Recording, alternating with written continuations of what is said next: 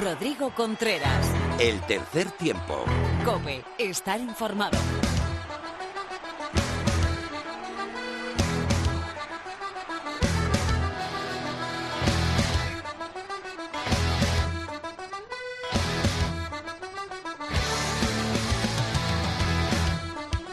Hola, ¿qué tal? Bienvenido a esta entrega 173 en las que nos visitará el seleccionador nacional Santiago Santos tras el buen papel del 15 de León en el Campeonato de Europa. Tendremos también toda la actualidad de las selecciones, tanto de 7 como de 15 masculinas y femeninas. Todo el rugby femenino con Lorena López, un tertulión con Fermín de la Calle y Pepe Ibáñez y también el Sim Bim de Phil para terminar. Una sorpresa ha llamado a Luis Fuentes para que nos haga un resumen de todo lo que ha sido el Seis Naciones y lo que nos viene de cara al Mundial. Y Álvarez también estará con nosotros ahora desde el Pepe Rojo. Vamos a comenzar, pero antes te recuerdo cuáles son nuestras redes sociales. Estamos en Tres Tiempo Cope con número, nuestra cuenta de Twitter, el tercer tiempo Cope en, Facebook y nuestro mail es el tercer tiempo arrobe cope.es. Con un recuerdo para Laurita que volverá a estar con nosotros el fin de semana que viene. Empezamos esta melé radiofónica con Víctor Catalina y Javi Rodríguez cuando queráis, chicos.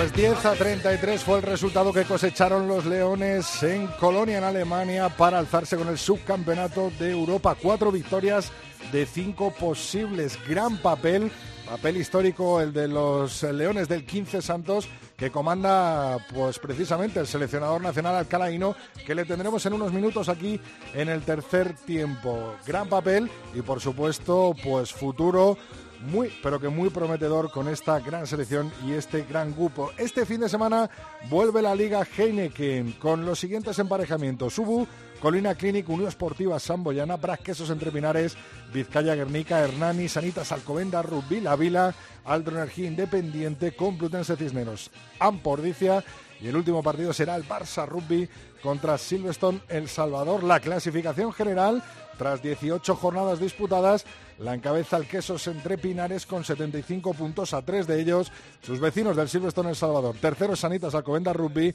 y cuarto Ampordicia. Barça Rugby 46 puntos, Unión Esportiva Samboyana 45 puntos y Ubu Colina Clinic 44. En la parte baja de la tabla, Aldro Energía Independiente 38 puntos, Complutense Cisneros 34, Hernani 29, La Vila 27 y Vizcaya Guernica 23. El Cisneros y Guernica con un partido menos.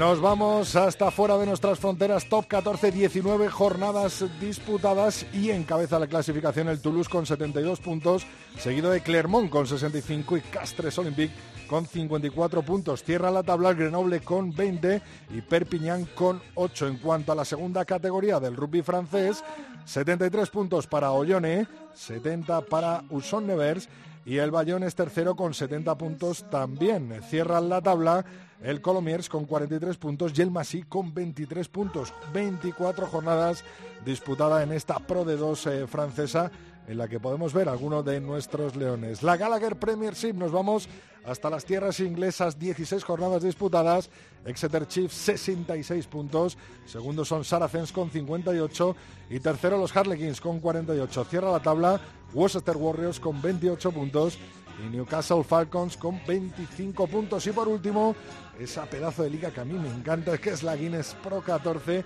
en donde Glasgow Warriors y Munster Rugby encabezan la conferencia A con 61 y 58 puntos eh, respectivamente. La cierra Cebre Rugby, el equipo italiano, con 18 puntos. En la conferencia B, Leicester Rugby, 72 puntos. Segunda posición para el Benetton Rugby con 50. Y cierra la tabla los Dragons con 19 puntos. Hasta aquí ha sido la actualidad del rugby masculino, tanto nacional como internacional. Vamos con Lorena López y toda la actualidad del rugby femenino.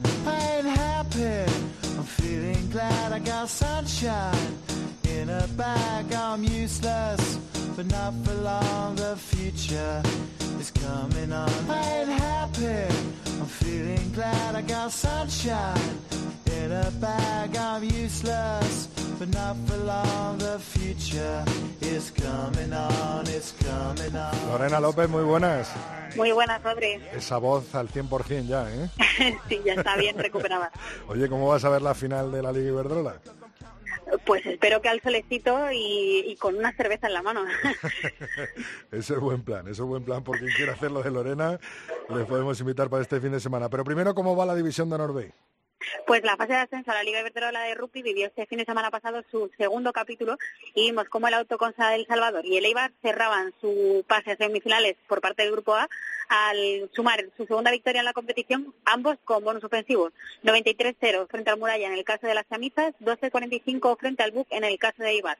Eh, ambos equipos están empatados a 10 puntos en la clasificación y se decidirá ese fin de semana quién pase eh, a la siguiente fase como líder del grupo en esta tercera jornada que se disputa este fin de semana en un duelo directo. El otro encuentro de ese grupo será el BUC frente al Muralla. En la parte del grupo B, en ese centro sur, Les Abelles se colocar como líder tras lograr una victoria ante su rival directo, el Ingenieros Industriales, por 19-34.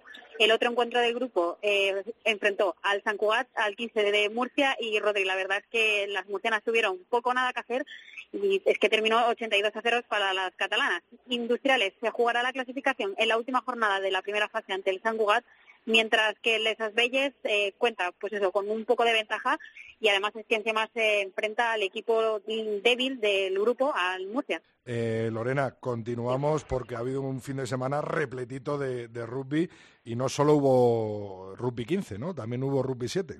Pues sí, este fin de semana también hubo eh, mucho rugby, en concreto rugby 7, porque es que de lo que quiero hablarte es del torneo que jugaron las leonas de Pedro de Matías, el de Niza, que es que allí en el, en el país galo pudieron preparar junto a algunas de las grandes selecciones como son Australia, Canadá o Francia sus próximos compromisos. El sábado las chicas no consiguieron ninguna victoria ante Australia, Canadá, Rusia y Francia, que fueron los equipos a los que se enfrentaron, pero sí que tuvieron grandes momentos de juego.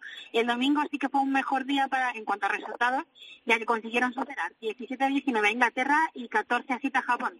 Solo se les resistió Irlanda contra las que cayeron 14 a 7. También ha terminado el Seis Naciones femenino, ¿no, Lorena? Pues sí, lo ha hecho con, con Inglaterra, llevándose ese gran slam. Y es que, como dice su capitana Sarah Hunter, eh, esto es solo el principio. Las de la Rosa han jugado sin seis naciones impecable, tanto como el resultado que obtuvieron este pasado fin de semana en Twickenham ante Escocia, al que ganaron 80 a 0. Las, las inglesas llegaron a marcar dos ensayos, Rodríguez. Pero es que hay que decir que se llevan la Copa con 28 puntos en la clasificación general, 11 por encima de la segunda, que son las italianas que tuvieron 17. Eh, hicieron también un buen torneo a las francesas que se quedaron con la tercera posición con 16 puntos y tres victorias y dos empates. Gales queda en una cuarta posición e Irlanda en la quinta con solo una victoria. Y un año más vemos que Escocia se queda en la última posición sin ninguna victoria, un resultado que ha vuelto, como te puedes imaginar, a abrir el debate de si el Seis Naciones debería de ser una competición abierta o no, ya que hay muchos equipos europeos, empezando por España, que si hablásemos de calidad de juego o de resultados, pues deberían estar ahí. Esto ha sido la actualidad, pero no hay que olvidar la gran cita de este fin de semana, ¿no, Lorena? Pues sí, como decías al principio, este domingo hay que hay que llenar las terrazas eh, a las 11 de la mañana en Alcobendas, en Madrid, que será donde se dispute esa gran final, por fin, de la no sé cómo decirlo, cómo describirlo ya, de esa agónica y, no sé, sorprendente Liga de Iberdrola que enfrentará al CRAC Universidad de Coruña y Les Hospitalet. Y además, si la gente no puede ir hasta allí, eh, se emitirá en directo por Teledeporte. Recordamos que el CRAT e Inés llegan a la cita con un marcador personal bastante igualado, ya que los enfrentamientos en la liga regular, en la fase regular, ambos ganaron como locales, pero no como visitantes. Además, tanto las gallegas como las catalanas han roto todos los pronósticos al imponerse en las semifinales a los conjuntos madrileños que han estado en la cabeza de la clasificación durante toda la temporada. Esos grandes favoritos como eran el, el Cisneros y el Onda. Bueno, pues veremos a ver qué pasa y qué equipo y qué club es el campeón de la Liga Iberdrola. Saltó la sorpresa en las semifinales y este fin de semana pues tendremos esa gran final de la Liga, de la apasionante Liga Iberdrola que hemos vivido durante esta temporada 2018-2019. Lorena, muchas gracias. Muchas gracias a ti, Rodri.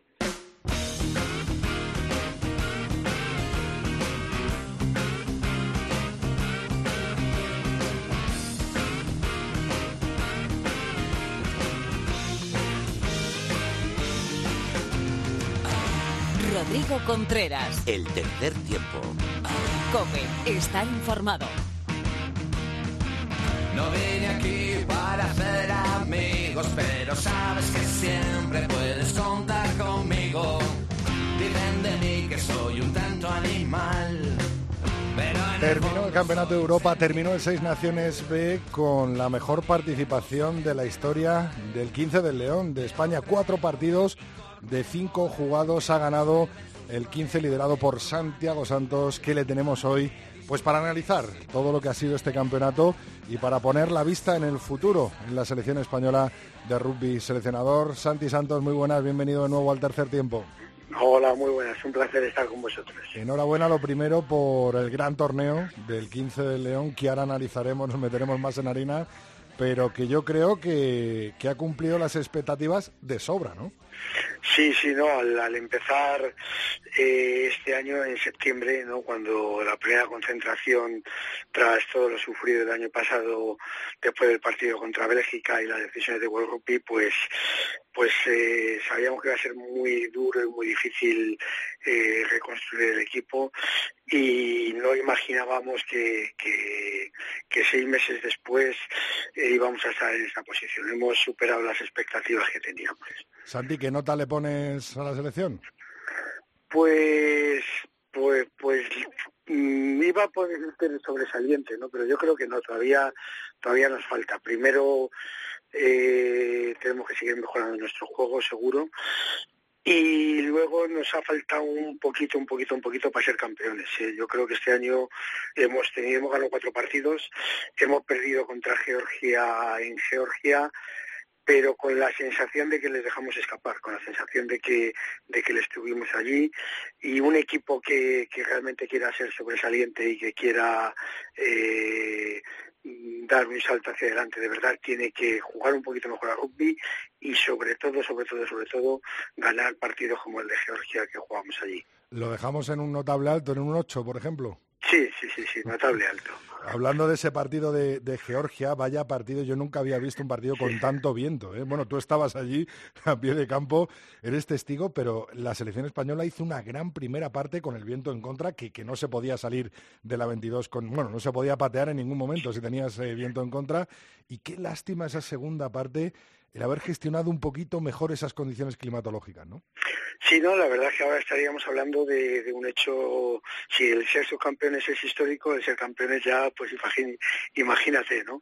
Eh, y, y cuando echamos la vista atrás y vemos todo el campeonato, que hemos sufrido mucho, ha habido partidos muy difíciles, pero, pero los que estuvimos allí sabemos que, fuimos nosotros los que dejamos escapar vivos a Georgia, que tuvimos a Georgia contra las cuerdas, que hicimos una primera parte espectacular y que sí que somos conscientes de que no supimos gestionar bien la segunda parte con, la tarjeta amarilla de Steve Barr, con el juego al pie que no supimos eh, realmente pisar 22 contraria aprovechando el viento, sino que al final el viento jugó, a pesar de ser viento a favor, casi jugó en contra nuestra ese, vendaval y no, supimos ganar un partido que, teníamos que haber salido a ganar y ahora mismo estaríamos hablando de un campeonato y no de un subcampeonato. Esa la tenía pendiente yo de preguntarte desde el partido de Georgia. Eh, nos descolocó totalmente, ¿no? Esa amarilla Steve Barnes porque hubo que hacer muchos cambios. Al final, en esos últimos minutos estuvimos sufriendo en melee contra, contra Georgia y aparte del viento y haber gestionado esas patadas que salieran antes de la línea de fondo, un poco también eh, definió el partido, ¿no? Esa amarilla Steve Barnes, ¿no? Sí, sí, no, ganar, ganar a Rumanía nunca, digo, a Rumanía, ganar Georgia nunca nunca es fácil, ganar a, Georgia en Georgia es muy complicado y estábamos con el partido muy, muy bien encaminado y hubo varios, para mí eh, hubo tres factores clave, ¿no? Y uno de, el primero y más importante fue la, tarjeta amarilla a Steve, que a partir de ahí los, los georgianos cogieron aire y aunque el equipo defendió muy bien, pues llega un momento que no puedes, que no puedes gestionar siendo uno menos. Y en un momento dado también hubo otra tarjeta, igual que la de Steve Barnes fue yo creo que justa, la segunda tarjeta a Julen Goya fue un poquito más rigurosa y ya con 13 ya, ya era muy, muy complicado. Eh, Santi, hemos visto muchos jugadores eh, que son protagonistas de la Liga Heineken. En este último partido contra Alemania, cuatro eh, debuts ¿no? de tres jugadores de, la Universidad de Burgos Colina Clinic y uno de Sanitas Alcobendas Rugby. Eh, es una reivindicación, porque yo creo que mucha gente, y yo lo he hablado con aficionados, al principio de este campeonato europeo veía a España y decía, bueno, estamos con gente nueva, pero no vamos a ver a Charlie Malí, no, al final eh, no hemos visto a Gautier, no hemos visto como a los grandes em, eh, fundamentos, ¿no? Aunque sí que hemos visto a Beñat, a Lucas, ¿no? Pero que teníamos en años anteriores como gente como Malí, gente como, por ejemplo, Guillón Ruet, que al final ha jugado un partido, gente como Mathieu Belí, eh, como todos estos jugadores que nos habían hecho también soñar y que este año no estaban, pero que han cogido el relevo maravillosamente jugadores de, de la Liga Heineken, ¿no?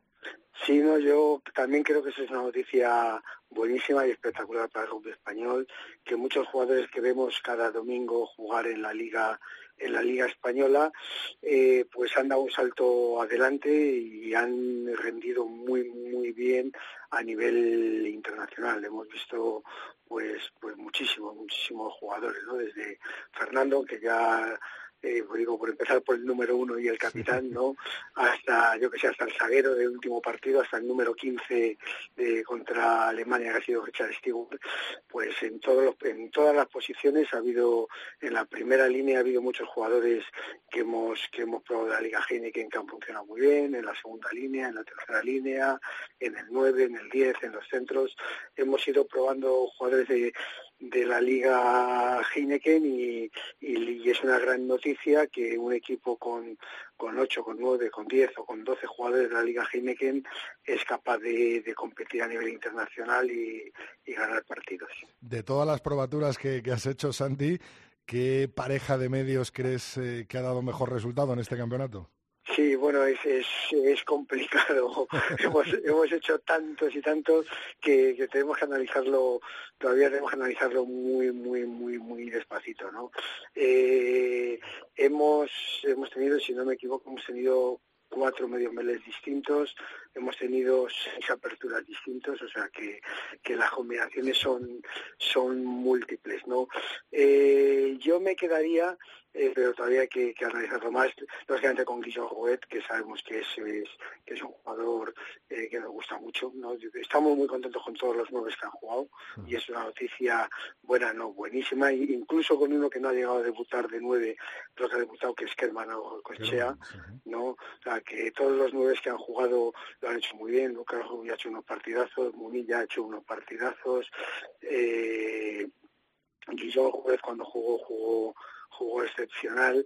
Eh, no no ha venido, pero también tengo mucha fe al pequeño de los Munilla, a Tomás Munilla, a Tommy Munilla, decía eh, a Cochea, pero pero bueno eh, yo creo que hoy por hoy el, mejor nueve que tiene que tiene España sigue siendo Guillaume Rouet eh, pero eh, tenemos somos muy muy muy muy afortunados de tener muchísimos muchísimos números nueve ¿no? de, un nivel que, dan todos para competir contra los mejores y, y diez yo me quedo también con con el pequeñito experimento que hicimos con David Melé, todavía es, es un experimento escaso. La pareja de medio de Guillaume Rouet y David Melé ha jugado muy poco tiempo juntos, jugaron 10 minutos escasos en el partido contra, contra Bélgica, pero, pero bueno, nos ha gustado mucho también, pero también vuelvo a decir lo mismo, eh, en la posición de 10 han pasado, han pasado unos cuantos, ¿no? Ha pasado, ha pasado Norton, ha estado Lucas Rubio también jugando de 10, ha estado Álvaro Jimeno, y todos han demostrado que tienen, que tienen nivel para, para competir a este nivel. Yo creo que lo bueno de este torneo y de este subcampeonato es que, por supuesto, los resultados, eh, pero era un año para hacer experimentos, para hacer pruebas. Hemos estado haciendo esas pruebas y, y estamos muy contentos por eso, porque hemos probado mucha gente y realmente nos lo pone muy difícil elegir, ¿no? Y, sobre todo que casi todas las pruebas dices, este jugador tiene nivel para, estar aquí, para competir por el puesto, que eso es muy bueno para el grupo español, ¿no? Que exista eh, tres, cuatro jugadores de, mucha calidad compitiendo por, por cada puesto. Eh, Santi, eh, bueno, la despedida de Sebastián de Sepp Rued, la vivimos en, el Central. a Beñat, yo mismo le pregunté en rueda de prensa si íbamos a volver a verle y nos dijo que estaba pendiente ¿no? de, a ver si renovó un año más con, con su club. ¿Hay algún jugador más que creas que, que, bueno, que se ha despedido en este campeonato? Eh, bueno, no, no te sabría decir porque la vida es muy complicada. Entonces la vida da muchas vueltas, ¿no? Y eso nos lo ha enseñado la experiencia, ¿no? Eh, yo, eh, venía, yo tengo la sensación de que va a volver de que va a volver. Se ha quedado con una espinita y sí, sí, sí, sí, sí, Eh, Beniat no ha querido decir adiós y no ha querido decir adiós porque él en el fondo quiere seguir jugando. Entonces sí que depende mucho de factores personales y de y sobre todo si sigue jugando a piano, pero, yo, pero yo le veo con ganas de seguir. ¿eh? ¿Y a Brad, por ejemplo? Sí, sí. A Brad yo creo que también le veo con Brad seguro que va a seguir, Brad seguro. Y me había preguntado ah, por otros jugadores. Eh, Seb yo creo que sí que posiblemente sea su último partido, pero yo tampoco me atrevería a asegurarlo. Y que es otro de los experimentos de 10. ¿eh? Hablábamos de 10, es otro también se me había saltado antes, otro de los tres jugadores que también jugó muy bien y posiblemente Gavidi, que ha jugado el torneo, pues posiblemente por edad también sea el último partido, pero pero tampoco me atrevería a decir que es así, porque Gavidi nos ha demostrado que los años no pasan por él y que se mantiene en un nivel de forma excelente y, y además que tiene siempre esa disponibilidad y ese entusiasmo por seguir viniendo eh, como si fuera un jovencito con la misma ilusión y las mismas ganas. Eh, Santi, en las eh, preconvocatorias que has estado haciendo en este campeonato, siempre hemos visto a seis primeros líneas eh, fijos que luego han sido los que han viajado, eh, excepto lesión.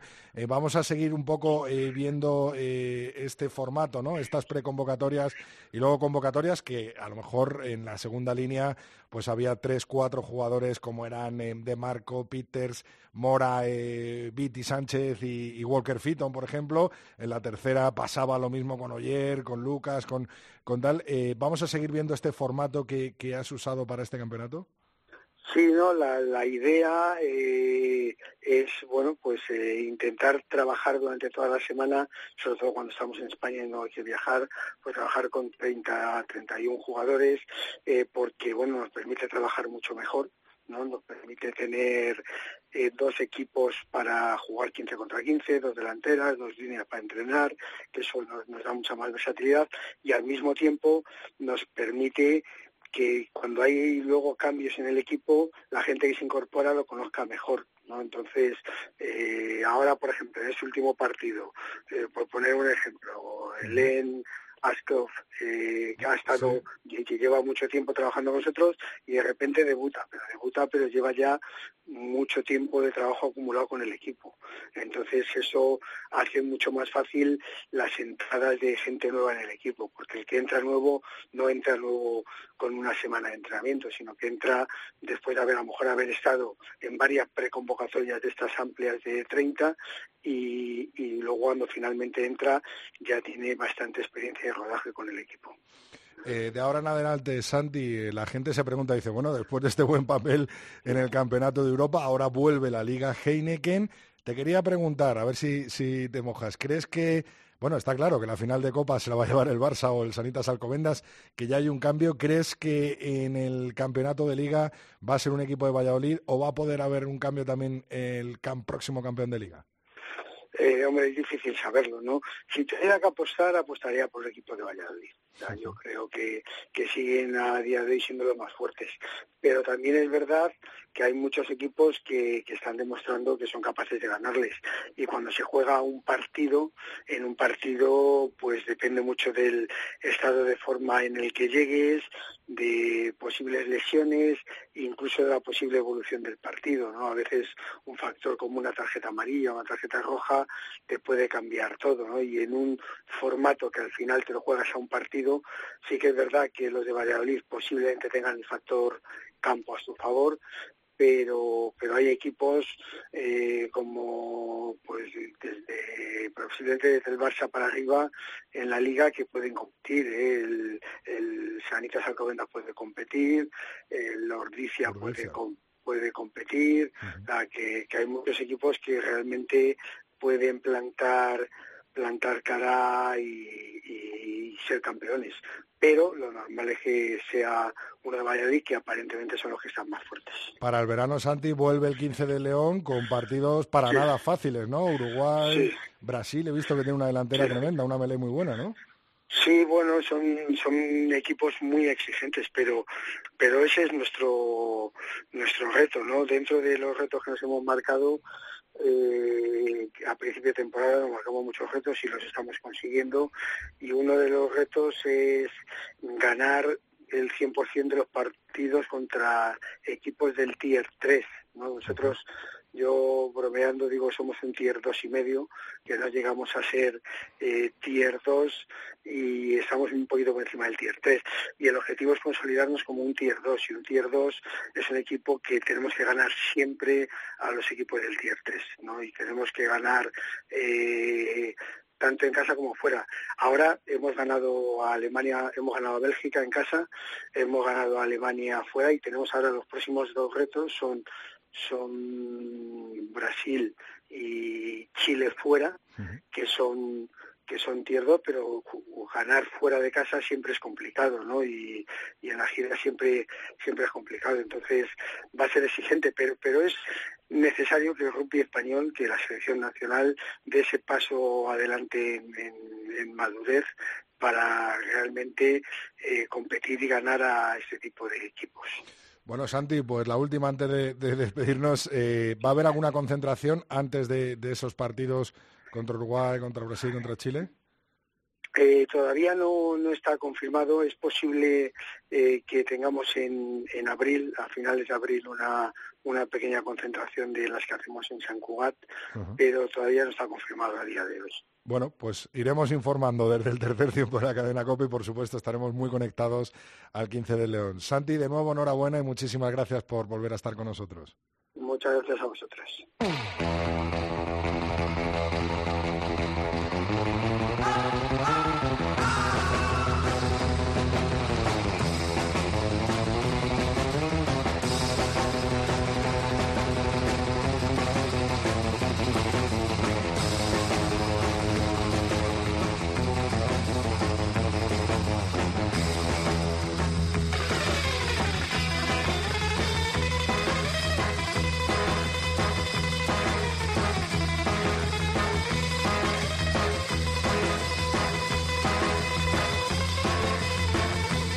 Bueno, pues con el gran papá del Surrov, eh, que en este homenaje desde el tercer tiempo damos paso a nuestra tertulia. Pepe Ibáñez, Revista 22, muy buenas.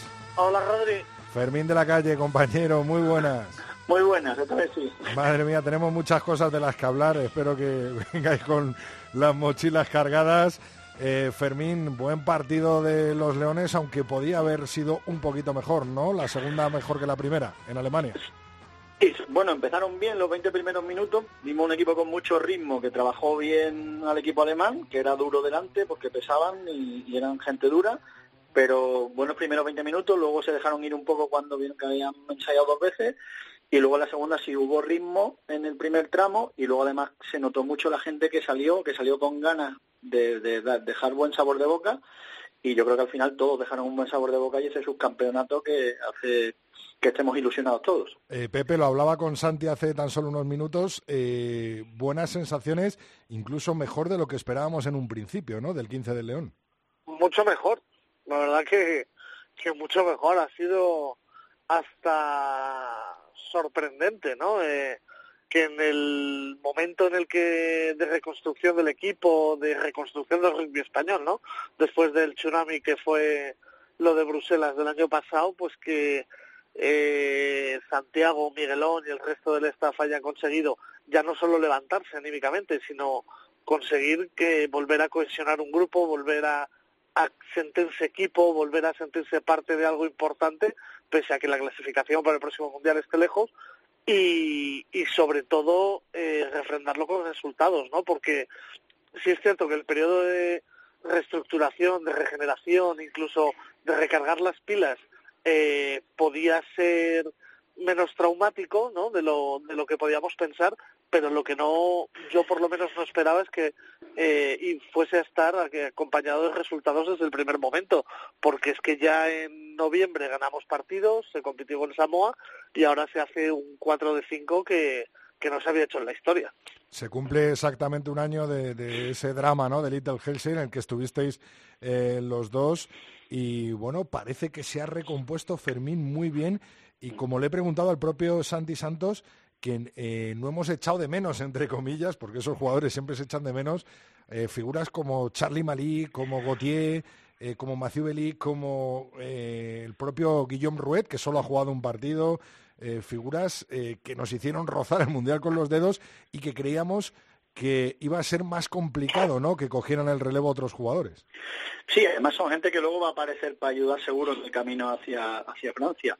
Pero lo que llama la atención realmente es lo bien que Santi ha generado el paso ese de olvidar lo que pasó en Bélgica y mirar hacia adelante. Eh, no ha sido un, yo creo, una asimilación traumática, como decía Pepe, nos hemos puesto rápido a, a vislumbrar que había que ir ganando partidos y a mí lo que más me llama la atención es que el equipo ya tiene dinámica ganadora, eh, porque este año se han ganado partidos, por ejemplo el de Rumanía, en el que yo personalmente no creo que el equipo jugase espectacularmente bien. O el de Rusia. o el de Rusia, en, cuanto a, un rugby más atractivo, sin embargo, el día de Rumanía, eh, después de ir perdiendo 13-0, hicieron lo que sabían que tenían que hacer para ganar el partido y le ganan a Rumanía, no le ganan a Bélgica o Alemania. Es un equipo al que le habían ganado tres veces en la historia y le ganan con solvencia a base de saber hacer lo que tienen. Entonces, es un equipo que llama la atención que tenga tanto oficio siendo tan joven. Pepe, eh, estaría bien saber el tanto por ciento de jugadores de la Liga Heineken que han participado en todos estos partidos del Campeonato de Europa, mismamente contra Alemania, Titi Fetú de Sanitas Alcomenda Rugby y los tres jugadores de, de Ubu Colina Clinic. Cuatro eh, debutantes. Han debutado, pero que son partícipes de, la Liga Heineken, ¿no? Gran noticia en el que pero los ahí también ha debutado, en Georgia debutó Domínguez, del Aldro Energía. Eh, está claro que el crecimiento de, la competición doméstica eh, tiene que acabar ayudando al equipo nacional, ¿no?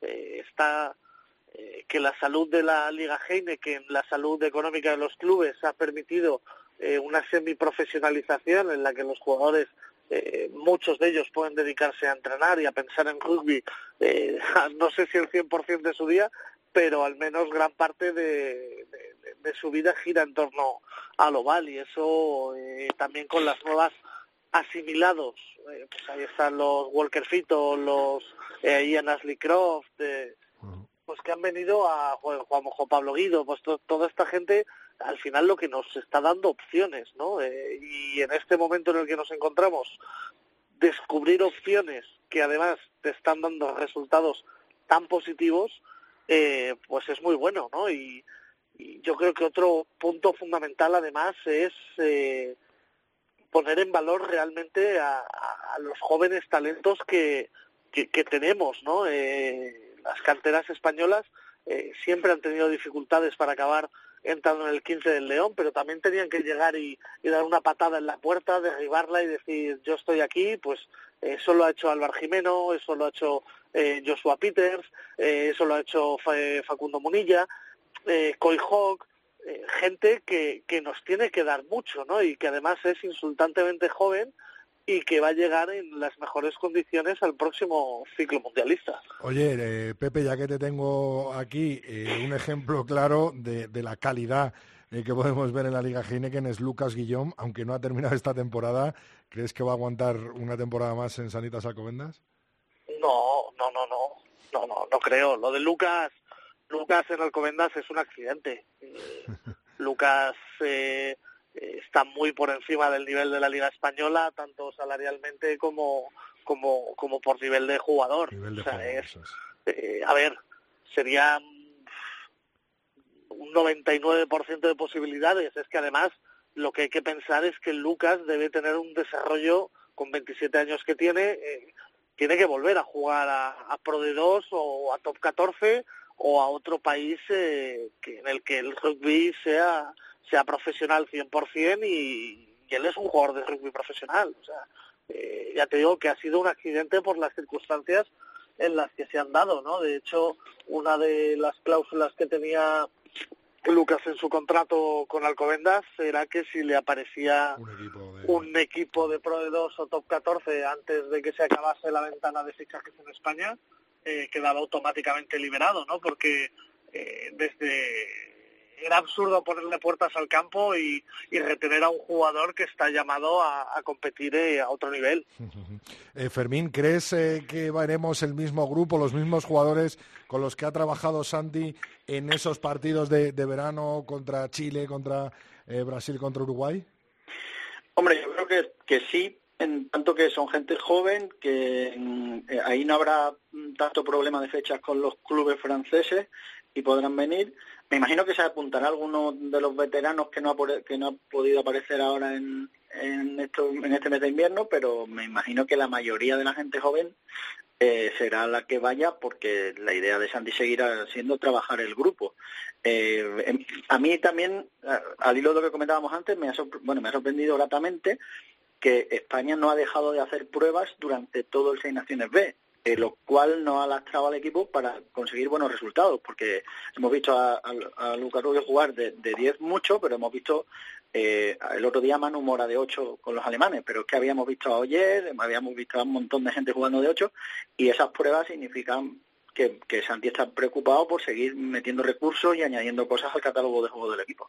Eh, Pepe, este fin de semana vuelve la Liga Heineken, vuelve la recta final una liga en la que parece que va a estar entre los dos equipos de Valladolid, no sabemos nada, mira lo que ha pasado con la Liga Iberdrola, y que una final de Copa en la que cada vez se está creando más run, entre Sanitas Alcobendas Rugby, que va por el todo o nada, ¿no? Y el Barça Rugby igual. Pues yo creo que lo que es fase regular prácticamente está todo el pescado vendido. Eh.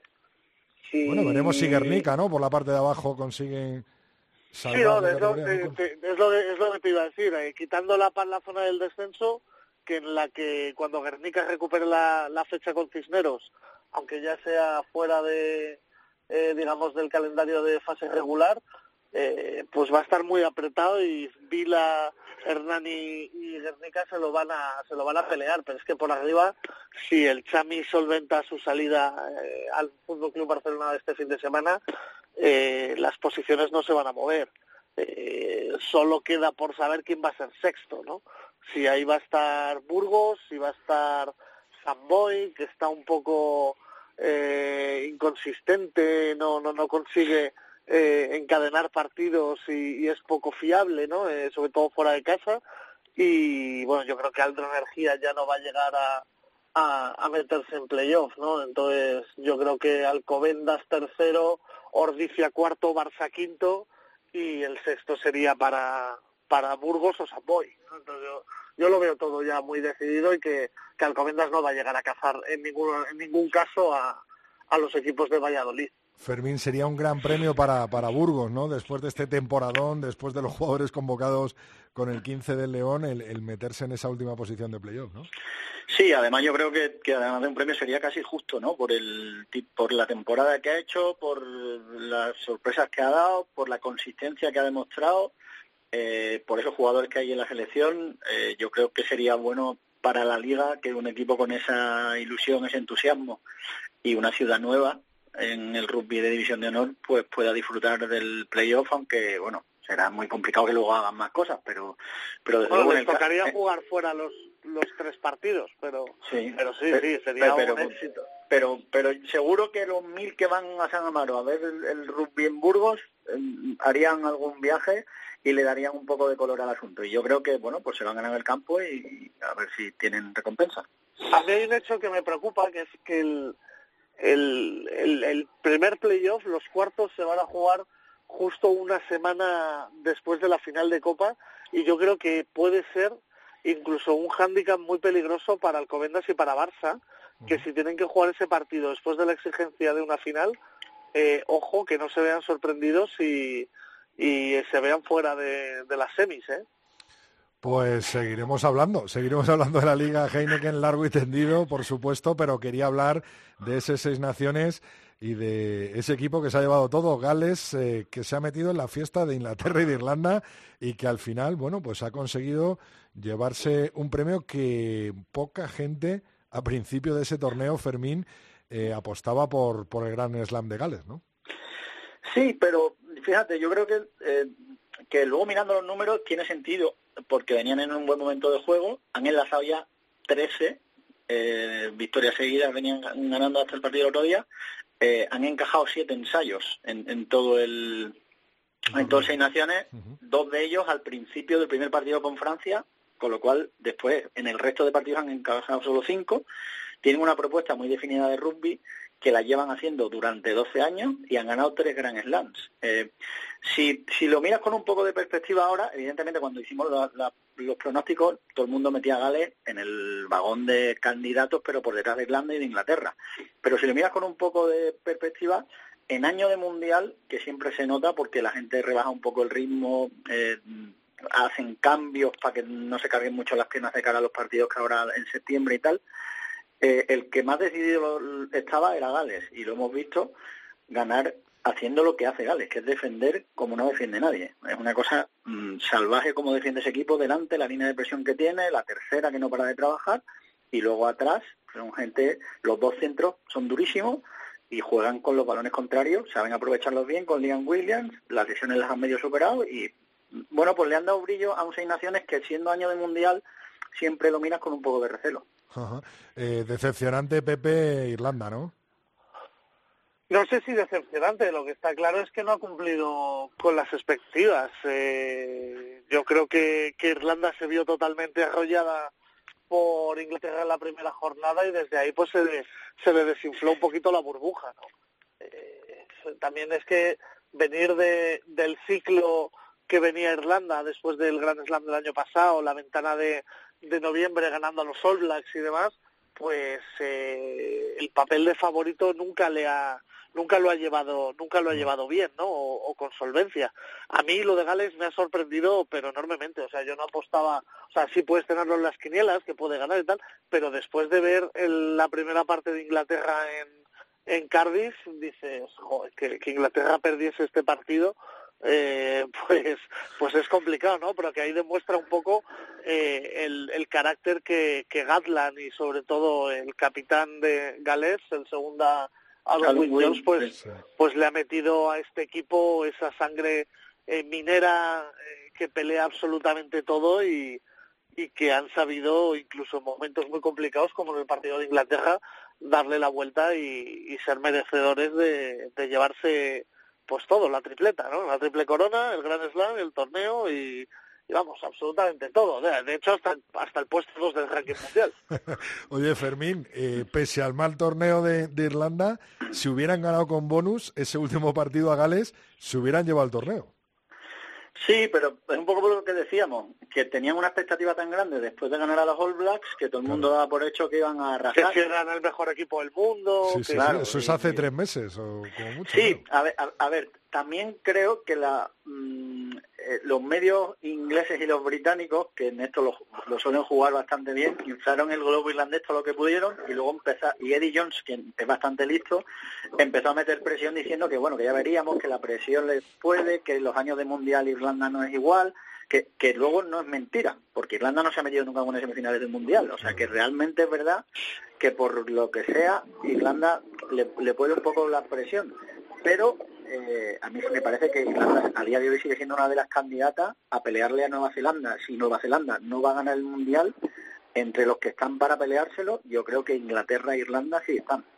Ya que ha sacado Jones, Fermín, para terminar la, la tertulia, Pepe, eh, vaya, vaya remontada de, de Escocia. Algunos se le habrá ido la patata en Valladolid pero eso le ha valido unos cuantos memes, ¿no? Al entrenador inglés. Y, y tanto, yo con el 31-0 de, apagué el partido. Sí. O sea, y luego al final del partido me, me escribe Álvaro y me dice, ¿has visto? Y digo, ¿qué visto qué? Si iba en 31-0 he dejado de verlo. Después velo otra vez.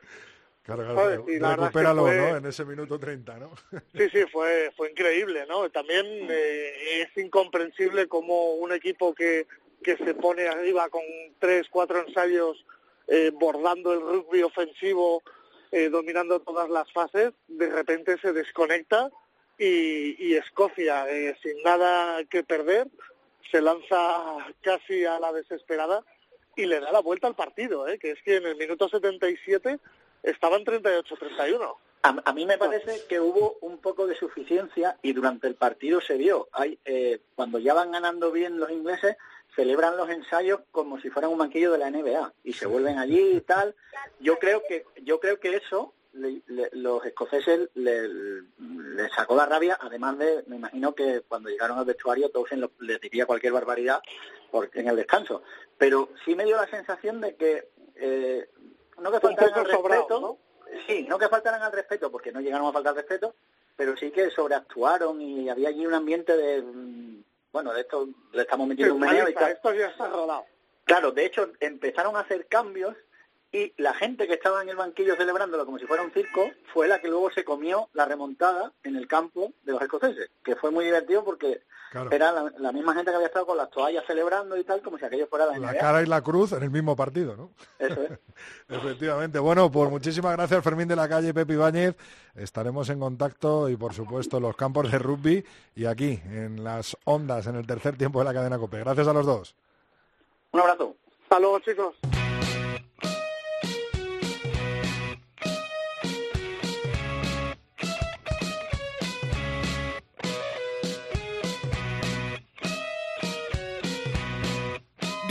Contreras. El tercer tiempo. Cope.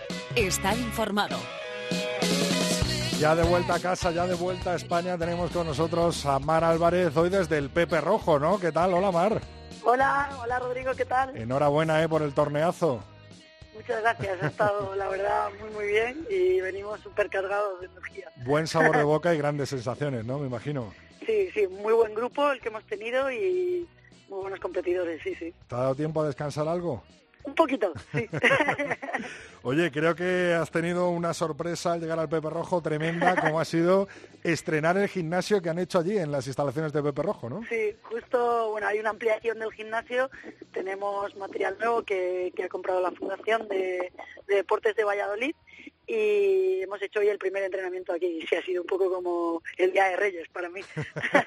Me imagino que todos dando palmas, ¿no? Eh, Juan Car, eh, Manu Serrano, todos, ¿no? Al llegar allí y ver lo que había. Qué bueno, qué bueno. Bueno, pues ya lo visitaremos cuando, cuando estemos por allí. Eh, quería preguntarte eh, cómo es la vuelta a la rutina de un club después de tantas semanas con, con el 15 del León. Hay muchas diferencias y con otras concentraciones que has podido tener tanto con el 15 de León y luego volviendo al Silvestre en El Salvador, Mar?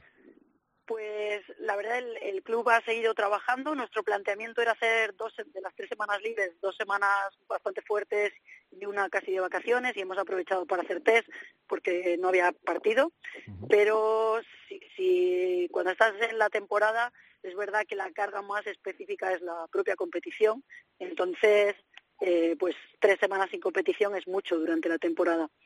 Pero bueno, está bien lo de tener unas vacaciones en mitad porque después de muchos partidos seguidos, pues te permite, bueno, salir, tener una actividad que normalmente no haces, como viajar o ver a tu, tu familia y todo eso.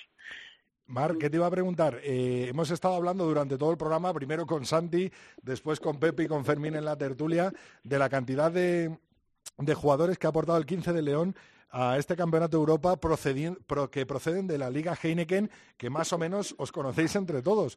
Eh, pero ¿hay diferencia entre estos jugadores y los jugadores que han podido venir, por ejemplo, de ligas francesas o ligas inglesas?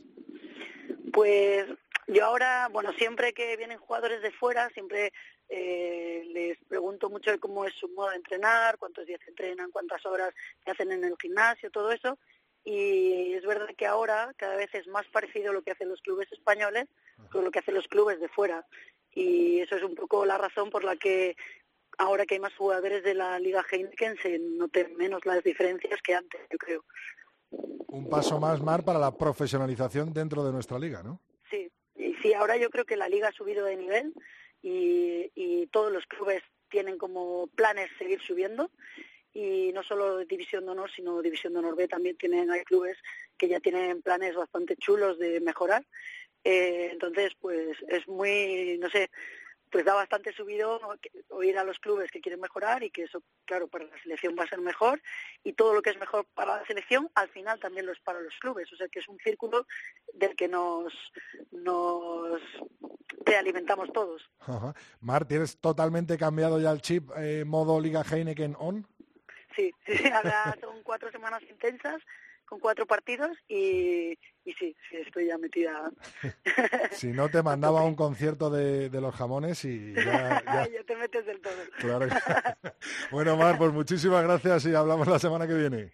Hasta la semana que viene.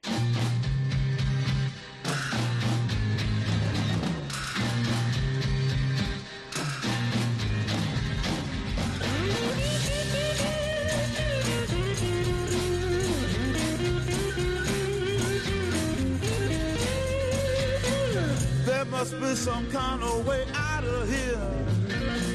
Say the joker to the thief. There's too much confusion. I can't get no relief. Businessman there, drink my wine. Plowman,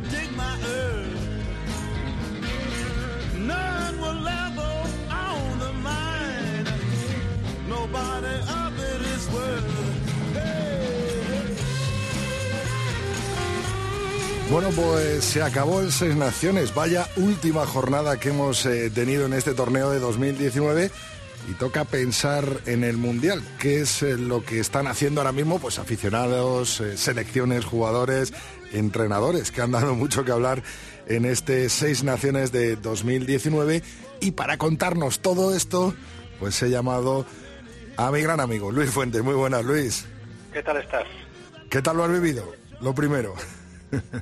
Todavía de, resaca de la última jornada. Los Super Saturdays hay veces que resultan especialmente brillantes, pero este último yo creo que ha sido de esos de para recordar siempre, ¿no? Me acuerdo yo de uno que hubo también con, con montones de cambios en los tanteos que iba ganando todo el mundo. Al final ganó Irlanda, en el último partido en Inglaterra-Francia que fue un poco mítico, pero esta última Calcuta Cup con esa eh, remontada de los escoceses subiendo, de, haciendo 38 puntos seguidos, eso ha sido algo épico y eso que ya estaba decidido el torneo, pero vamos, yo creo que es una cosa para acordarnos siempre.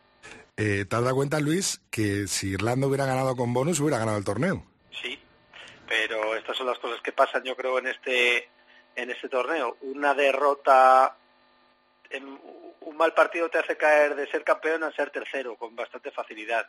Eh, la verdad es que Irlanda no salió para ganar el partido en Gales. Yo creo que salían habiendo con el partido perdido desde el banquillo prácticamente, pensando que si hacían la mancha y ganaban los galeses, lo más seguro es que ganasen los ingleses luego.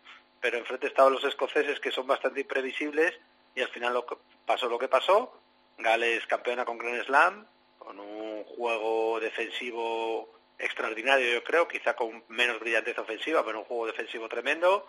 Eh, los ingleses dando de cal y arena, Irlanda, bueno, ahora lo veremos un poco más en detalle, pero yo creo que Irlanda es la gran decepción, la gran damnificada y la que deja más dudas después del torneo cuando venía como favorita.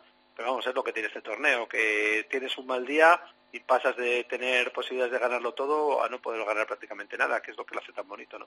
Ha sido un torneo brillante en el que el final, esa última jornada, bueno, pues ha dado ese, esa notita de picante con esos partidos entre Irlanda, Gales sobre todo, y esa última Calcuta Cup, pero como decía al principio, pues jugadores entrenadores y aficionados tienen ya puesta la vista en ese mundial que empezará en septiembre en Japón y que si te parece vamos a ir analizando cómo llega cada equipo después de estas seis naciones de, menos a más, uno por uno. Yo creo que hay que empezar por esa de nuevo cuchara de madera que es Italia, ¿no, Luis? Sí, empezando desde abajo hasta arriba, pues eh, empezando por Italia, cuchara de madera otra vez, creo que llevan 14, eh, no ganaron un partido de las seis naciones desde 2015 y el partido contra Italia pues empieza a ser un partido lamentablemente que tiene poco interés, incluso hasta para los aficionados que no sean eh, del equipo que juega contra Italia o del propio equipo italiano. Hay veces que los equipos ya lo utilizan directamente para, para probar gente nueva, para hacer nuevas tácticas, para dar descanso a algunos de los titulares. Es una pena, echamos de menos esa Italia competitiva, peleona, esa defensa, esa melee que tenían tan competitiva hace unos años, esa delantera muy dinámica y muy potente, pero ahí siguen un poco, parece que no consiguen levantar cabeza. Eh, y eso que este año han hecho algún buen, han tenido buenos ratos de rugby y hicieron, tuvieron buenos ratos contra Irlanda, también contra Francia en casa.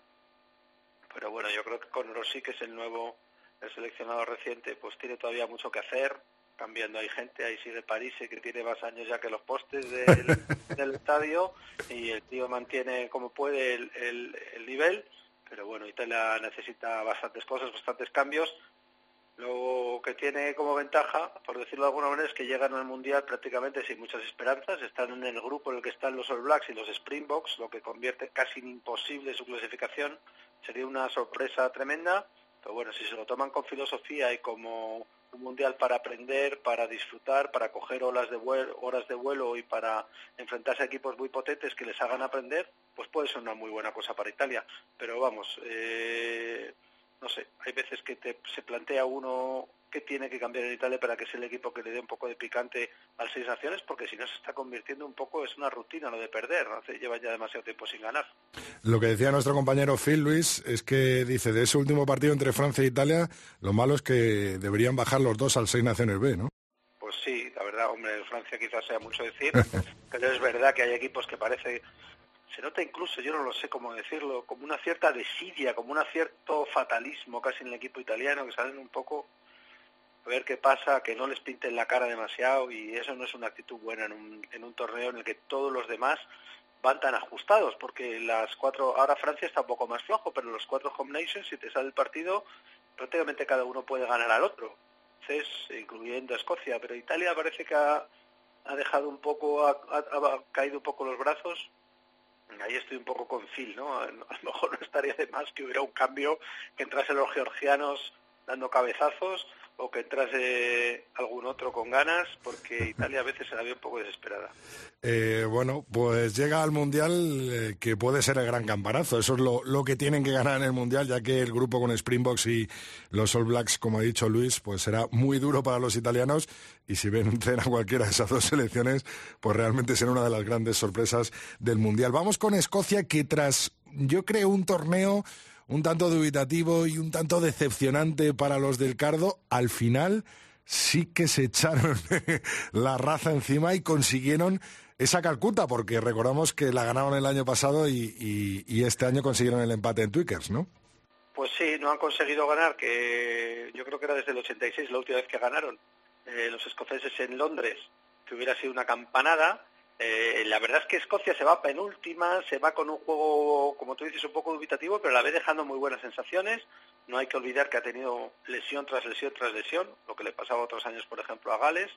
Eh, hicieron para mí un muy buen partido contra los galeses, 11-18, perdieron al final, pero fue un partido que hay Gales luego campeón, del que todo el mundo habla muy bien ahora, se las tuvo complicadas para ganar a los escoceses y luego lo de la Calcuta Cup el otro día, que fue una cosa histórica. al minuto 30 iban perdiendo por 31 puntos, un, un punto por minuto, y le dan la vuelta al marcador, se van con ese 38-31 al descuento. Bueno, ya sabemos que al final siempre estas cosas, siempre viene uno, suele, suele vestir de blanco, ¿no? Estos equipos que llegan en el 0-1 le echan por tierra a uno la fiesta. Eh, pero bueno, se quedaron con la Calcuta con buenas sensaciones a ver, porque es un equipo un poco errático. No tiene mal grupo en el Mundial porque está con Irlanda y con Japón, con lo cual, bueno, Japón será complicado porque van muy preparados, es el Mundial que juegan en casa, ya pegaron la campanada en Inglaterra contra los sudafricanos, querrán hacer lo mismo, pero en principio Escocia debería pasar el grupo y luego Escocia se le da bien en el Mundial, no funciona mal. En el último fue el equipo del norte que más que más cara plantó y si no es por un par de decisiones ahí un poco extrañas del árbitro, hubieran pasado a cuartos, o sea, hubieran pasado de ronda, pero eh, habrá que ver qué pasa. Yo personalmente creo que no le hace justicia tampoco las cifras que vemos en la tabla, porque Escocia, con eso sí es verdad que tiene muchos altos y muchos bajos, pero tiene también momentos de rugby bonito, muy imaginativo. Tiene a Finn Russell, que para mí es un jugador estupendo, eh, que te puede hacer cambiar un poco la dinámica de los partidos. Eh, y bueno, luego tiene esa cosa de la raza, ese... Eh, al final no ganaron en Twickenham, pero que nos quiten lo bailado ese rato que vimos de, ese rugby eléctrico, el que pasaban cosas extraordinarias con el equipo de azul ahí mm, con una sonrisa en la cara, eso, eso va a ser difícil de olvidar. Bueno, pues veremos a ver si los escoceses de la mano de, Finn Russell, eh, que se va con muy buen sabor de boca de este torneo, pueden eh, meter mano por lo menos a, los japoneses ¿no? y meterse en esos cuartos de final del próximo Mundial. Ojalá, ojalá. No estaría mal eso. Vamos con Francia, Phil. O sea, Luis, perdona. Francia, ¿qué decir? Otro equipo bastante errático, bastante cambiante, con una especie de mezcla entre muy veteranos y muy jóvenes. Es verdad que también por el calendario eh, perdieron el primer partido contra Gales, además cuando iban ganando el primer tiempo y tal. Luego ya los ingleses les peinaron la raya, como quien dice, con lo cual ya eh, era un, ha sido para ellos un torneo de supervivencia, pero tampoco encuentran su estilo, no encuentran su juego, no vemos un equipo que tiene muy buenos jugadores individualmente, tiene gente con imaginación, tiene gente con poderío físico, tiene una mezcla en principio interesante de veteranos y de jóvenes y un poco gente que tiene todas las facetas que en el juego quiere ver uno en un equipo, pero no consiguen dar con su estilo, no consiguen mm, dar con la gente, dar con continuidad en los puestos claves, cambios en la bisagra, cambios en la apertura. Bueno, es un lleva unos años muy errático Francia, ya volverá porque es uno de los equipos grandes, de los que más eh, licencias tienen, eh, la liga más potente. Hay un debate muy grande en Francia sobre si precisamente esa liga potente, cuajada de estrellas internacionales, está haciendo que el nivel de los jugadores propios baje. Pero bueno, ya veremos. Eh, es difícil predecir Francia. Yo Francia un partido últimamente está en una dinámica bastante perdedora, pero luego habrá que verles en su momento a la hora de competir. No es un equipo que yo dejaría de lado pero bueno, tienen un grupo terrible con Inglaterra y Argentina en el Mundial. Eh, a Inglaterra no veo a Francia ganando a Inglaterra, a menos que tengan un día muy bueno los franceses y, y Inglaterra un día muy malo, que también puede ocurrir. Y se la juega también con, con Argentina, que no está en su mejor momento, pero está acostumbrado a un nivel competitivo altísimo, a jugar siempre con equipos del sur al ritmo que juegan. Entonces, eh, pues no, no, no lo tiene fácil ese grupo es un poco un grupo de la muerte y veremos cómo, cómo queda al final, pero eh, bueno, desde luego la imagen que han dado estas seis naciones tampoco es para tirar coches.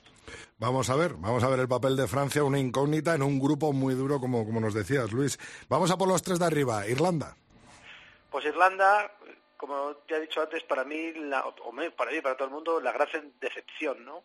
Eh, llegaban como número dos del mundo, llegaban después de haber ganado todo en la ventana de otoño, haber ganado a los All Blacks, de haber hecho un partido tremendo en Dublín contra los All Blacks, un partido perfecto, pero su primer partido en el Seis Naciones fue también en Dublín contra Inglaterra y en este caso fue Inglaterra quien hizo el partido perfecto. Yo no recordaba a, Irlanda tan desarbolada en tanto desde hacía muchísimo tiempo. Inglaterra fue superior en todo y yo creo que salió de ahí Irlanda con muchísimas dudas, que ha ido arrastrando durante el torneo, eh, ha cumplido el expediente, por supuesto, con Escocia, con Francia y con Italia, que son equipos a los que ha ganado con relativa autoridad, pero en ningún momento se les ha visto 100% cómodo y, y con, contra Gales en este partido que además insistieron en salir ellos con, con el techo del estadio abierto, con la, para jugar con lluvia y demás, da la sensación ya que les metieron un ensayo nada más empezar y, siempre han estado a remolque. Y ni han funcionado los medios, que Sexton y Conor Burray han sido una garantía en muchísimos partidos. No le ha funcionado tampoco bien bien la tercera línea, tan dinámica y tan potente que tiene.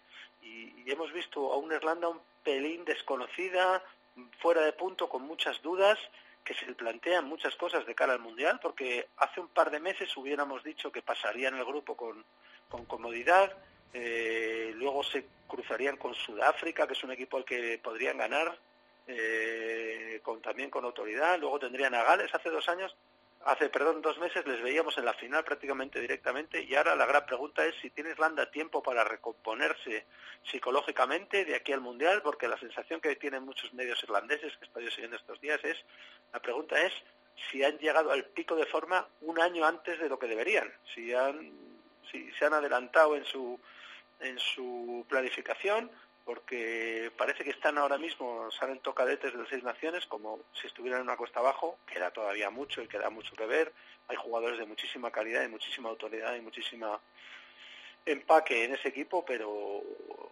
se parece complicado ahora mismo la posición de, de Irlanda de cara al Mundial cuando hace, ya te digo, un par de meses parecía que iba, era uno de los favoritos. Hay que ver ¿eh? cómo, cómo se hablaba de Irlanda hace dos meses después de esa victoria ante los All Blacks y, cómo ha bajado el favoritismo de, los de la isla Esmeralda, ¿no? Bueno, es lo que tiene el deporte, es lo que tiene el rugby, es lo que lo hace tan bonito. Y fíjate que el rugby es un equipo, es un deporte en el que yo creo que es no es como en otros deportes que hay veces el que juega peor y el que es peor puede ganar. En el rugby tienes que trabajar, tienes que ser mejor para ganártelo, pero es que es verdad que Irlanda, que es un equipo ultra fiable en los dos últimos años, pues está un poco desconocido y es preocupante con tan poco tiempo antes del Mundial. Cambio de entrenador justo después. Hay preguntas sobre si se le han acabado las ideas a, Joe Smith, pero bueno, habrá que verlo. Tiene ahí, por supuesto, grandes jugadores. Eh, no han sacado partido del todo, por ejemplo, a alguien como Stockdale, que es un un tipo al que le llegan muy pocos balones en el ala, y que si le llega cuando le llegan más es un, es un anotador de primera categoría mundial, mm. pero bueno, habrá que verlo, queda, queda todavía mucho por ver. Vamos ahora por los dos protagonistas, yo creo los dos grandes protagonistas de este Seis Naciones 2019 que han sido Inglaterra y Gales. Inglaterra precisamente con esa primera victoria en Dublín en el que, bueno, pues hizo cambiar las tornas, ¿no? del favoritismo irlandés al favoritismo de la Rosa y finalmente se en esa fiesta Gales, ¿no? Totalmente. Y, según vimos a Inglaterra hacer ese partido en Dublín, pasó de ser Irlanda favorita a que Inglaterra fuera de repente favorita al torneo, al Grand Slam, al Mundial y a todo. Fue un partido tremendo. Para mí uno hay dos partidos en este en este seis naciones que subrayar y los dos está Inglaterra. Uno es el de el de Dublín y el otro es el de Twickenham el otro día contra Escocia. Dos partidos para ver un par de veces, tres veces con tranquilidad y disfrutarlos. Y lo que pasa es que luego Inglaterra, después de esa exhibición que hizo en Dublín de rugby total, que yo creo que ganaron absolutamente en todas las facetas, sí es verdad que ha mostrado algún tipo de, de bajones, de descontrol en, la segunda, en un par de segundos tiempos, eh, sobre todo el de Escocia, pero también contra Gales, en el que han bajado mucho.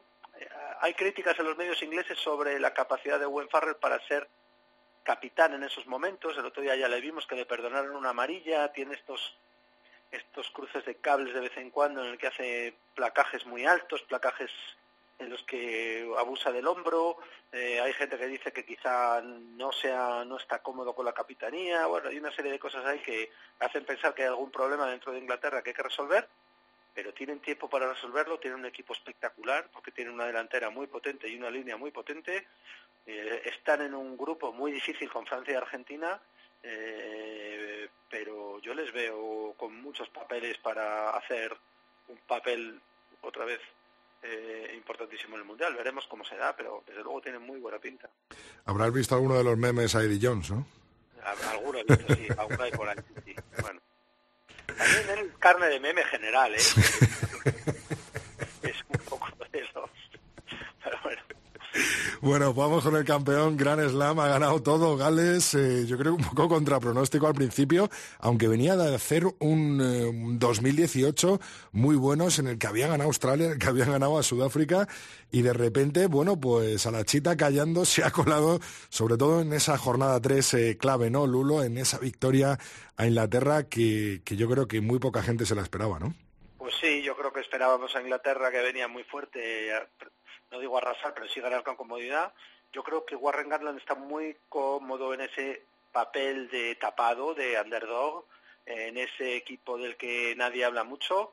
Eh, en la ventana de, de noviembre que había muchísimo entusiasmo con Irlanda. Recuerdo además hablando con Fermín de la calle, que de esto sabe un poco, decir, bueno, no nos olvidemos de Gales, que mira cómo están, mira cómo juegan. Es verdad que tienen un rugby. La, crítica que le he visto yo en los medios por ahí en las islas, si hay alguna, es que no es un rugby excesivamente ofensivo ni brillante, defensivamente verdaderamente son extraordinarios. Eh, y la pregunta es si hace falta algo más para ganar el Mundial, si hace falta eh, ser un poco más ofensivo para ganar el Mundial, y puede que sea verdad. Eh, están en un grupo con Australia, pero que también están Georgia y Fiji, que son dos equipos que te pueden poner en apuros, eh, unos por poderío físico, otros por, por casi por caos de rugby de ataque. ¿Podrá Gales sobreponerse a eso y cumplir con las expectativas que hay ahora mismo? Pues en mi opinión, en un equipo en el que está Lewin Jones, que para mí ha sido el jugador del torneo, y además creo que ha dado lecciones en todos los partidos, tanto de entrega, de presencia, de despliegue físico, como el otro día el gesto que tuvo, que no sé si lo visteis, con el chavalín este que estaba ahí tiritando el pobre durante el himno, que se quitó la chaqueta del Sanders y lo puso, es decir, un capitán desde antes que empieza el partido hasta que acaba, pues con jugadores así yo creo que son muy importantes para estos torneos cortos en los que hay que estar muy concentrado. Este debe ser el tipo que pega las voces en el vestuario a todo el mundo y mantiene a todo el mundo con la concentración, con lo cual eh, muy buena pinta Gales. Veremos cómo qué tal lo puede hacer el mundial y tiene tiempo ahora para afinar las cosas que le faltan, pero ha dado desde luego una sensación, sin ser un equipo arrollador, eh, una sensación de equipo súper serio y en lo defensivo muy difícil de meterle mano. Bueno, pues vamos a ver qué, qué equipo plantea Galdan, que se retirará después de, de, ese Mundial, pero que ya la temporada la tiene muy encaminada, ¿no, Lulo? Pues sí, han sugerido, por cierto, que podría acabar en Inglaterra eh, de entrenador.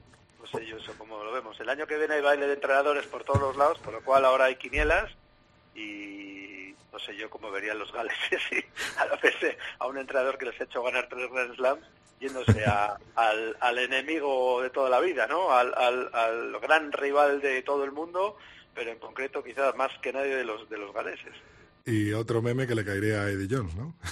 no este, otro, otros 300. Pero... bueno, ¿qué canción nos traes eh, hoy, Lulo? Pues imagínate, eh, la puede conocer gente que haya escuchado esta sección otros años, que fue la sintonía de aquí. Va. Y habiendo ganado los galeses, pues habría hasta quien se la espere. Vamos a darle. One, two, three, four. We don't wanna be your enemy, but when we're on the field, it's red, white and green. Got beat by the Irish, got beat by the Scots. The French had a struggle, but you're the one we want. We want, as long as we beat the English. Aquí les tenemos a los Stereophonics. Eh, Lulo, en su día mucha gente preguntó por esta canción y por esta sintonía de tu sección en el tercer tiempo. Y si alguien vio el partido contra Inglaterra, eh, que imagino que mucha gente lo vería, al final del partido enfocaban ahí a dos eh, aficionados galeses, la más de contentos, con una camiseta eh, roja y con letras blancas en las que reproducía el texto de, de As long as we did the English, we don't care, que es... Eh, bueno, yo tengo, tengo una compañera galesa que me dice que este es el segundo himno oficial del país y que todo el mundo está de acuerdo con la letra, ha puesto de acuerdo absolutamente a todo el mundo. Lo hicieron muy bien los Stereophonics y ya te digo, lo hemos usado nosotros en sintonía bastante tiempo. O sea que algo tiene esta canción, algo tiene que, a la gente de rugby le gusta. Un gran titular, una gran canción y sobre todo que los galeses la llevan muy, muy dentro, como se vio en el pasado fin de semana en esa última jornada de Seis Naciones. Luis Fuentes, Lulo. Un placer, como siempre, tenerte en el tercer tiempo. Hablamos, hablamos antes de que acabe temporada y sobre todo preparamos esa fecha clave de este 2019 que será el próximo Mundial de Japón. Gracias, Lulo. Venga, gracias a vosotros.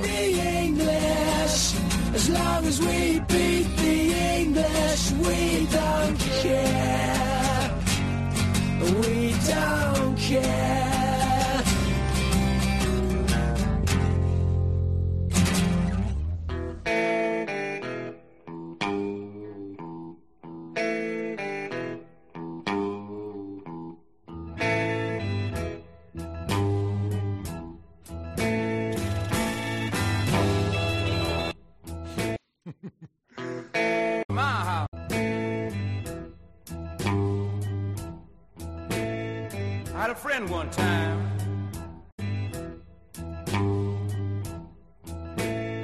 I had a friend one time.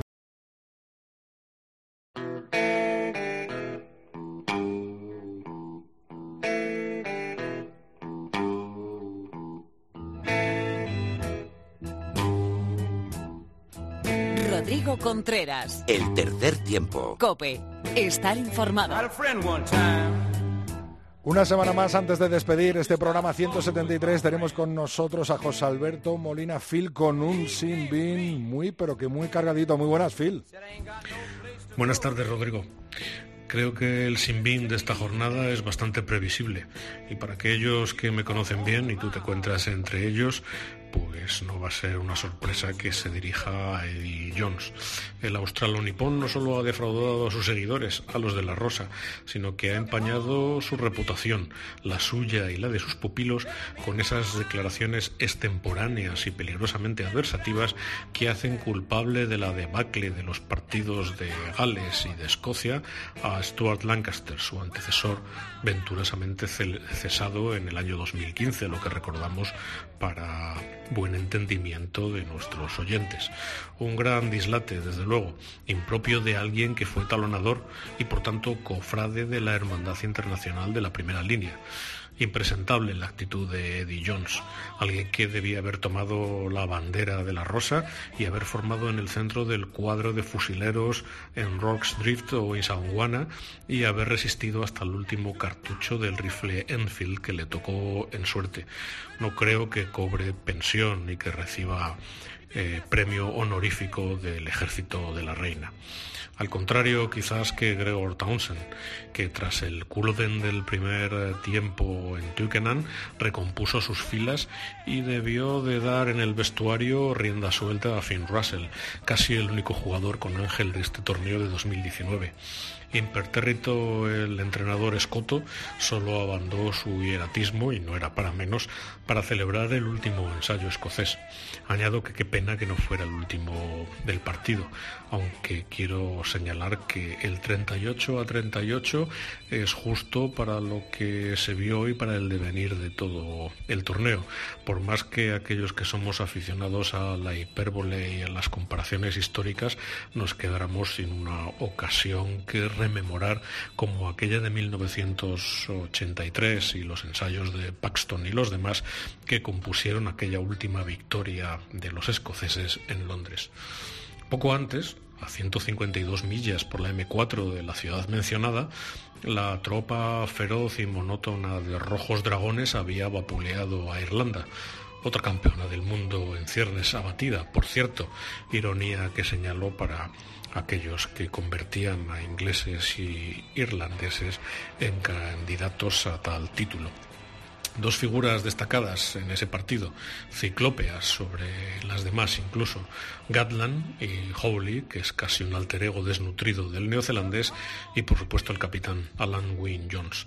¿Qué decir, Rodrigo? Bajo la lluvia que casi reclamaba Smith eh, con aquello del techo abierto, los parientes celtas de la Isla Grande prevalecieron, hasta tal punto que casi parecían dejarse llevar los esmeraldas como si preferían que la rosa cayera anticipadamente, a una costa de su prestigio, que no de su honra, para el gran slam que decimos.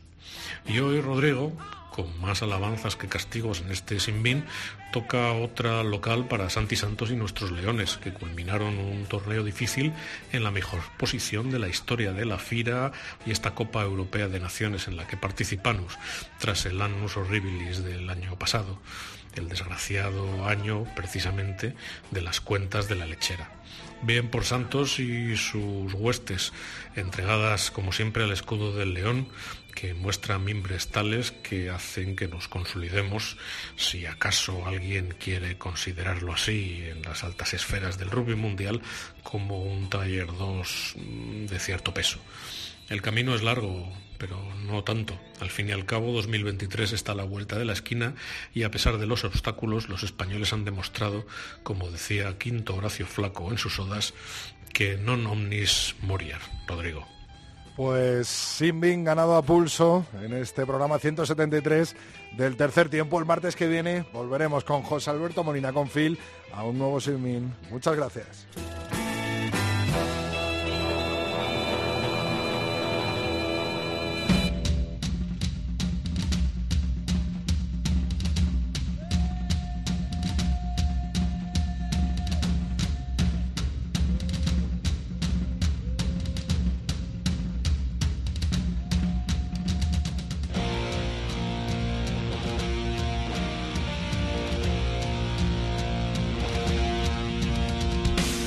Vamos echando el cierre. Antes te recuerdo que estamos en Twitter como Tres Tiempo Cope, que nuestra cuenta de Facebook es Tercer Tiempo Cope y nuestro mail el tercer tiempo arroba cope.es.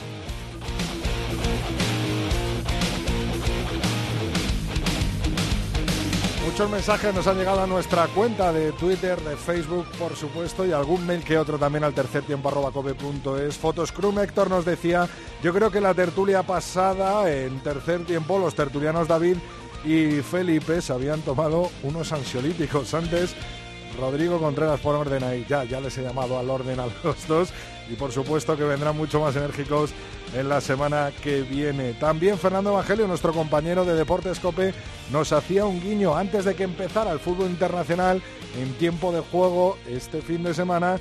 Estaba echando un ojo al Gales Irlanda y preparado para escuchar tercer tiempo Cope en el día de hoy, en este martes. También hemos tenido algún que otro mensajito, por supuesto, de nuestro oyente fiel Germán Veranas decía para cuando una tertulia hablando del Seis Naciones con todos los tertulianos del tercer tiempo Cope. Si ya se nos ha hecho largo hoy, Germán, el, el programa, imagínate si llego a meter a todos los tertulianos, pero te prometo que antes del fin de esta temporada tendremos una gran tertulia con todos nuestros expertos.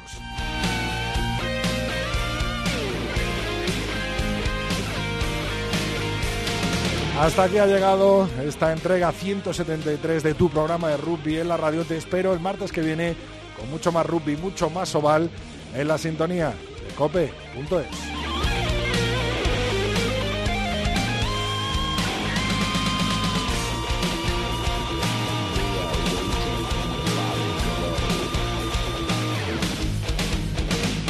Rodrigo Contreras. El tercer tiempo. Cope. Estar informado.